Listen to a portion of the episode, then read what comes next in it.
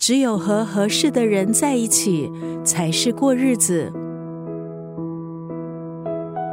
九六三作家语录，今天丽怡分享的文字出自全球华人读者心目中的情人知己张小娴的新书《宁可一个人也不将就》。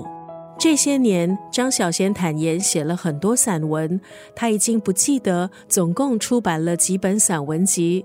每一本散文集都让他重温一遍当时的自己，他当时所爱的、恨的、向往的。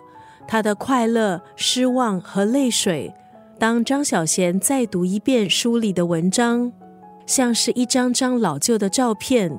每一本书都是他珍贵的回忆。写情写爱这么多年，张小娴却说，没有爱情的日子也可以是好日子。最近，张小娴重看了他这几年写下的微博内容，关于孤独这个课题，他竟然写了很多。他从来不知道自己是一个内心那么孤独的人。那个一直相信爱情的他，原来也一直拥抱着孤独，而且从小就习惯孤独。张小娴甚至说，孤独超越了幸福，孤独是一个人的圆满，一个人的开始，也是终结。今天在九六三作家语录就要分享这本新书当中的这一段文字。